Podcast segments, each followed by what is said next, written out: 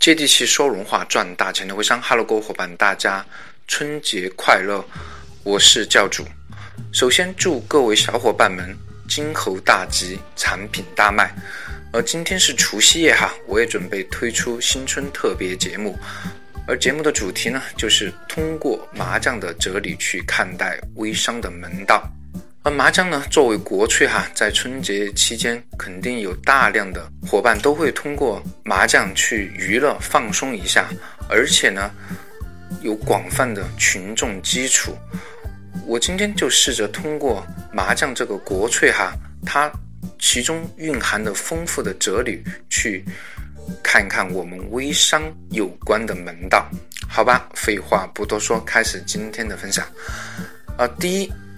你作为麻将的组织者呢，你为了组织一场牌局哈，你一定是四处的张罗你的牌友，而组织者一定是为了方便所有的人，最后都会找到一个比较好的环境，大家都能接受的时间和地点，你的牌局才可能打得起来嘛。而微商当然也是一样，你为了见你的意向代理，你的顾客，你可能都会三番两次的去确定时间。可能最后还会落空，但是，一旦对方有空的时候，你还是会像第一次赴约一样，哈，热情的去见他，是不是说出很多微商的心酸呢？好，第二点呢，就是先定规矩，比如说打多大，如何去算，板板钱如何去给，哈，等等这些规定呢，都需要提前说好，这样才不会得罪人嘛。而微商其实也是一样哈，你微商的代理制度呢，也是提前说好，不管对谁都是一样哈，千人一价，而不是看人出价格，不能乱价，不能抢代理，不能坏规矩，不然以后也没人陪你玩了哟。第三点呢，在一百多张麻将牌中呢，虽然有一到九大小的顺序之分哈，但是没有相互之间的等级差别。其实微商也是一样啊，在微商面前人人平等。其实你之前不管有多好的人脉，多么的有钱，多高的学历，多好的职业背景，其实做微商，只要你不努力，你发现一样的人不能赚到钱哦。但是相反的话，当然只要你努力哈，即怀你没有这样的先天条件，那又怎样呢？只要你通过正确的方法。坚持下来，你一样可以实现你人生的逆袭哦。第四点就是每张牌的优劣哈，其实孤立的去看不出每张牌它的优劣势，只有通过它跟其他牌的组合，才能体现出它的价值，甚至在某一关键时刻才能体现出它的核心价值哈。其实微商也是一样哈，它也是个团队作战。你一个人也许能力有限，在一个优秀的团队中，你可以通过借力，去借助你上家的专业能力，去借助产品的品牌优势，借助大咖们的号召力，借助团队伙伴们的帮助，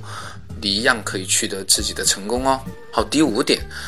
有人起手就拿着一手好牌哈，但是。到最后都没有自摸到，但是有人虽然烂牌在手，但是心不焦气不躁，通过高超的牌技左右逢源，最后还是自摸关三家哟。啊，微商也是一样，不管你起步有多早，有多高，